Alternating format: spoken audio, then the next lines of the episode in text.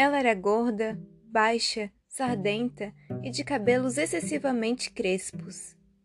Veio a ter um busto enorme, enquanto nós todas ainda éramos achatadas. Como se não bastasse, enchia os bolsos da blusa, por cima do busto, com balas. Mas possuía o que qualquer criança devoradora de histórias gostaria de ter: um pai dono de livraria.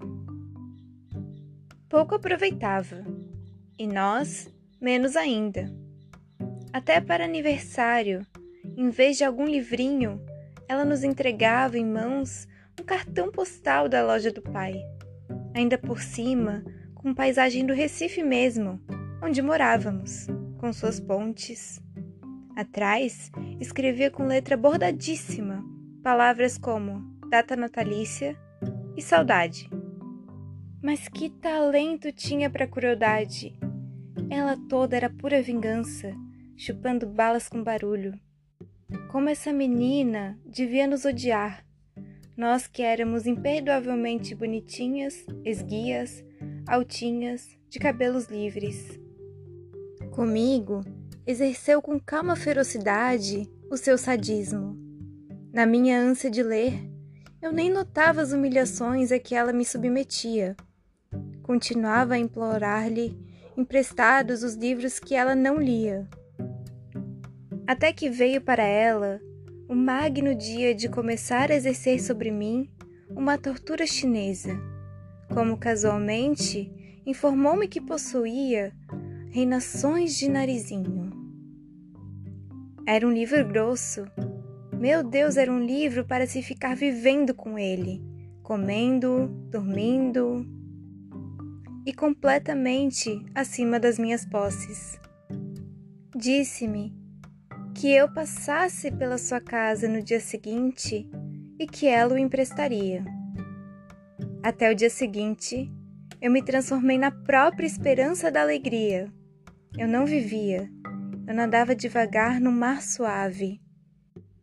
No dia seguinte, fui à sua casa, literalmente correndo.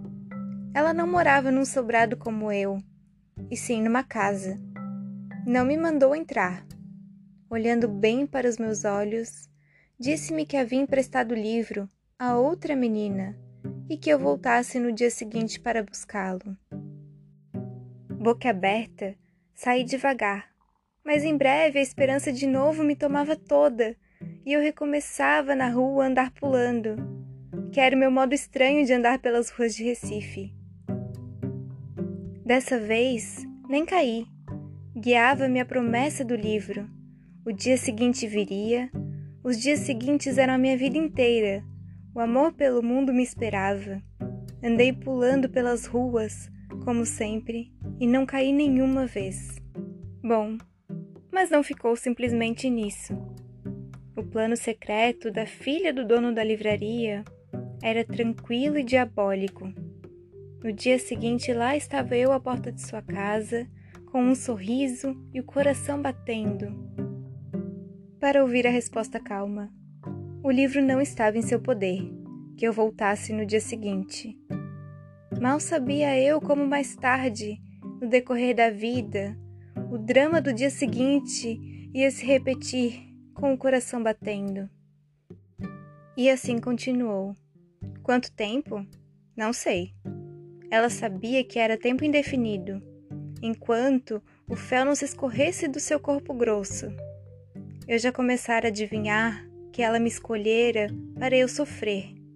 Às vezes adivinho, mas adivinhando mesmo, às vezes aceito. Como se quem quer me fazer sofrer está precisando que eu sofra.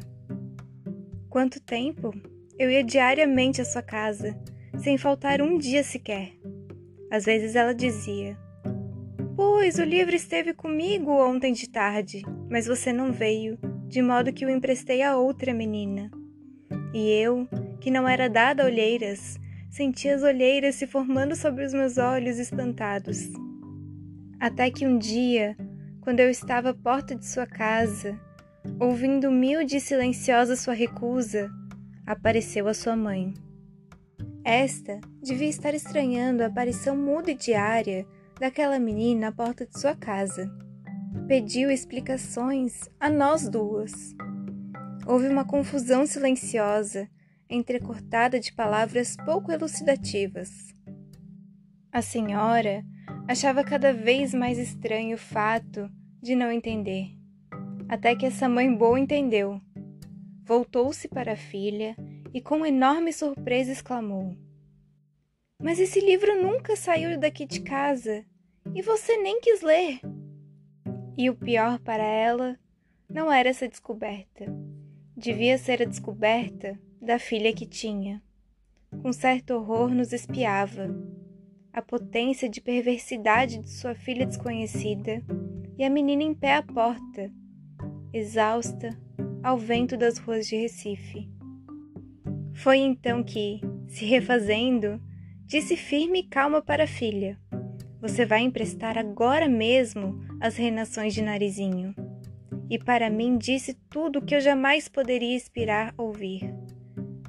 E você fica com o livro por quanto tempo quiser. Entendem? Valia mais do que me dar o livro. Pelo tempo que eu quisesse, é tudo que uma pessoa, pequena ou grande, pode querer. Como contar o que se seguiu? Eu estava estonteada e assim recebi o livro na mão. Acho que eu não disse nada. Peguei o livro. Não, não saí pulando como sempre. Saí andando bem devagar. Sei que segurava o livro com as duas mãos, comprimindo-o contra o peito. Quanto tempo levei até chegar em casa, também pouco importa. Meu peito estava quente, meu coração estarrecido, pensativo.